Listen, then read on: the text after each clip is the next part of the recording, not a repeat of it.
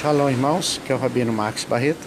E a porção da palavra de Deus hoje para a sua vida se encontra no livro de Salmo, número 57 e o Salmo de número 3, onde está escrito assim, ó: Ele dos céus enviará o seu auxílio e me salvará do desprezo daquele que procura devorar-me enviará a sua misericórdia e a sua verdade.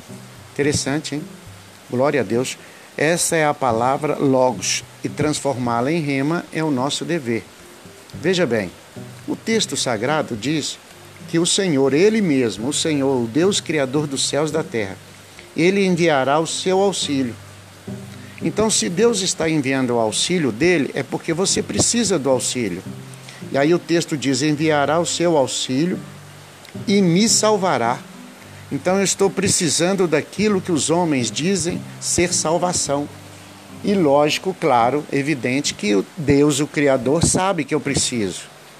Então nós precisamos da salvação, da vida eterna, da transformação. E o texto está dizendo, o salmista está dizendo que ele enviará. Interessante que o salmo esse Salmo 57, ele foi escrito, né?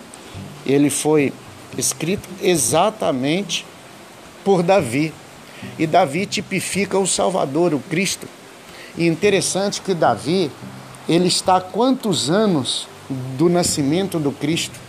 E ele está dizendo e profetizando pelo Espírito Santo que Deus enviará, enviará salvação. Interessante.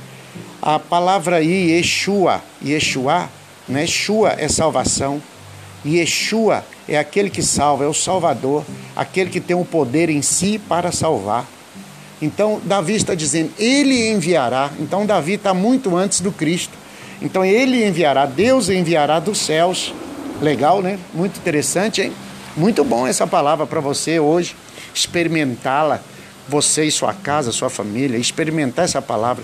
Deus enviará dos céus a salvação. Então você precisa da salvação, nós precisamos da salvação. E o texto sagrado diz assim, ó: Deus enviará a sua misericórdia e a sua verdade. Então o Cristo Yeshua, por isso a Bíblia diz que não há outro nome acima do nome dele, né? Yeshua, todo joelho se dobrará e toda língua há de confessá-lo, não é? Ele é o Salvador, ele é a salvação em pessoa. Ele é aquele que trouxe a salvação celestial para o homem, para chegar até o homem.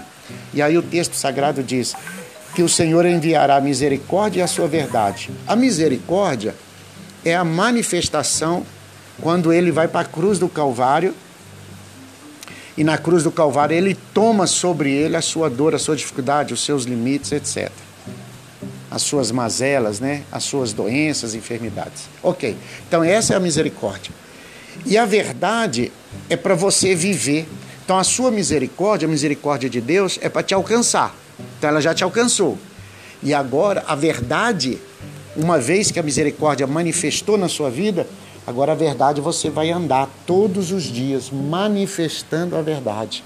Ou seja, você foi alcançado pela misericórdia, Deus enviou a salvação, te alcançou com a misericórdia e agora você vai andar de um modo diferente do que você andava, de uma maneira transformadora do modo que você vivia.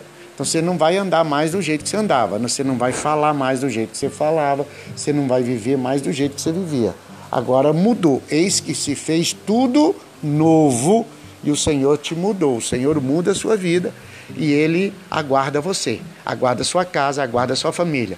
Então ele te deu salvação, ele te enviou a misericórdia e ele enviou um novo caminho, a verdade que você deve andar e um novo trajeto de vida agora. Claro, conforme a palavra dele ok? Deus te abençoe, que o Senhor te dê um bom dia, que essas palavras repousem sobre você, que a salvação do Eterno alcance não só você, mas a sua casa, seus familiares, todos que estão à sua volta.